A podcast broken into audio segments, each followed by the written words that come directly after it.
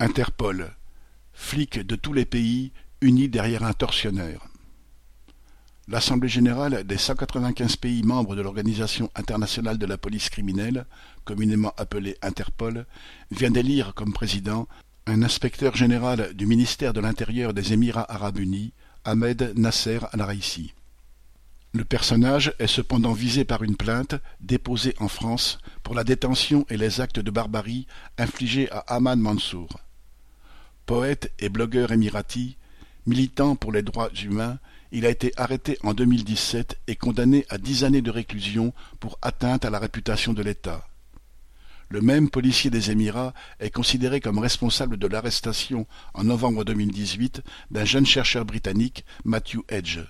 Ce dernier, venu à Dubaï pour un voyage d'études et accusé d'espionnage par les autorités émiraties, a été condamné à la prison à vie, torturé, puis finalement relâché.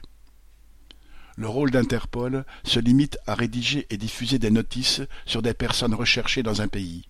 Ainsi, c'est une note d'Interpol qui avait conduit en 2017 à l'arrestation à Barcelone de Hamza Yalcin, journaliste et écrivain turc opposant à Erdogan.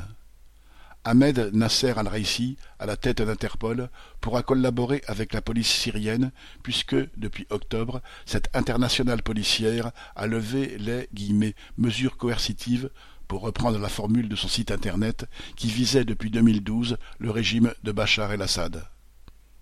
À la tête d'Interpol, le tortionnaire des Émirats arabes unis, digne représentant des valeurs policières sans frontières, est bien à sa place. Boris Savin.